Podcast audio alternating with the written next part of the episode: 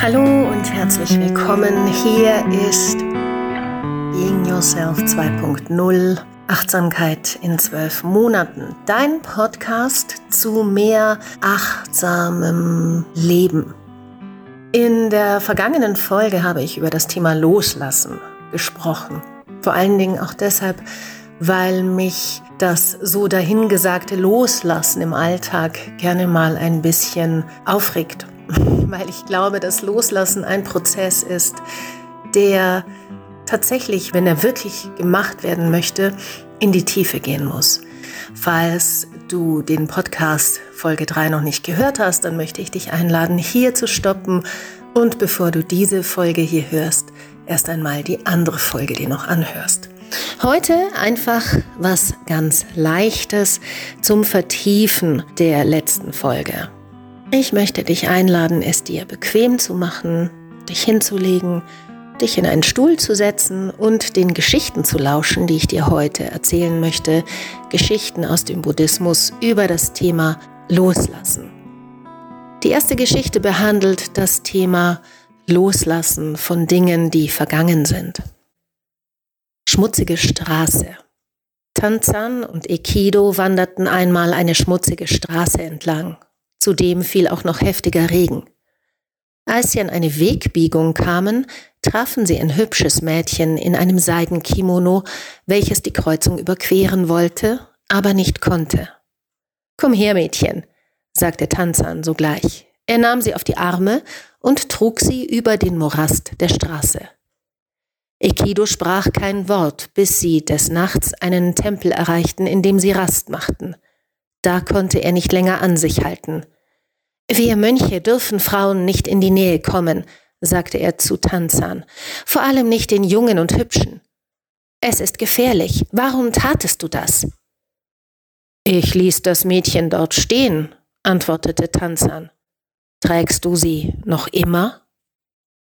Ja, was will uns diese Geschichte sagen? Ekido, der junge Mönch, war innerlich immer noch beschäftigt mit dem angeblichen Vergehen, das sein Mönchskollege Tanzan getan hat, nämlich ein junges Mädchen sich auf die Schultern zu nehmen. Doch nachdem Tanzan das Mädchen über den Morast der Straße getragen hatte, hatte er sie wohl wieder abgestellt und jeder ging seines Weges. In Ekido jedoch ging aufgrund der Regeln und Gesetze noch ein innerer Widerstreit ab. Tanzan wiederum hat einfach einem Mädchen geholfen, es wieder seiner Wege ziehen lassen und war innerlich mit dieser Geschichte schon gar nicht mehr befasst.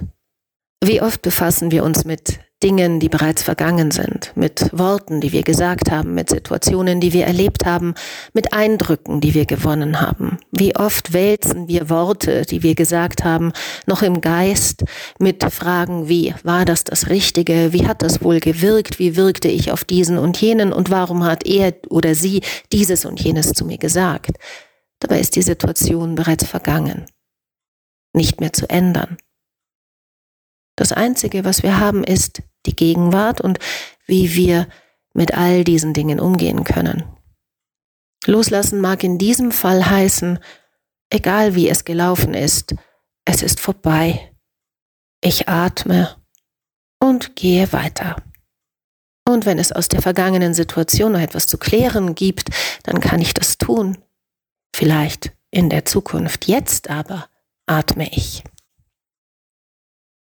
Eine zweite Geschichte über das Loslassen ist vielleicht die Geschichte des Mannes, der sich in den Bergen verirrt hatte. Hier geht es mehr um das Loslassen und das Vertrauen in das Leben, dass es das Leben schon, ja, richten wird, beziehungsweise es weitergehen wird. Wenn wir uns diesem Vertrauen hingeben, dann haben wir es häufig ein bisschen leichter. Es war einmal ein Mann, der sich in den Bergen verirrt hatte und den Weg nach Hause nicht mehr fand. Die Sonne ging schon unter und er fürchtete sich mehr und mehr. Alles wurde still und dunkel. Er begann also sehr langsam zu gehen, weil er nicht wusste, wohin er seinen Fuß setzen sollte. Plötzlich gelangte er an einen Abgrund und stürzte hinein. Noch im Fallen konnte er sich an ein paar Wurzeln festhalten. Die Nacht war sehr kalt und seine Hände wurden steif. Es wurde für ihn immer schwieriger, sich an den Wurzeln festzuhalten. Er erinnerte sich an seinen Gott und sogar an die Götter anderer Leute. Irgendjemand musste ihm doch helfen. Er betete alle heiligen Worte, die ihm einfielen, doch nichts passierte. Seine Hände wurden immer kälter und die Wurzeln rutschten durch die Hände. Da begann er sich von der Welt zu verabschieden. Es geht mit mir zu Ende. Ich weiß nicht, wie tief das Tal ist, in das ich fallen werde und wie viele Knochenbrüche ich erleiden werde. Er weinte so viele Tränen und dabei wollte er früher doch immer die Welt verlassen, weil sie ihm so viele Probleme bereitete. Jetzt war die Gelegenheit dazu da, doch jetzt wollte er leben. Die Kälte wurde stärker und stärker und schließlich musste er die Wurzeln loslassen. Aber als er fiel, konnte er es kaum glauben. Zu seiner Überraschung stand er gleich darauf auf dem Boden.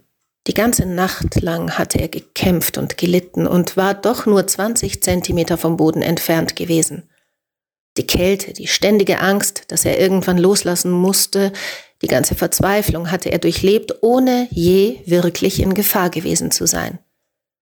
Er begriff, dass er gerade eine Lektion in Sachen Loslassen erhalten hatte und in Zukunft Hingabe und Vertrauen in das Leben ein wichtiger Bestandteil für ihn sein würden.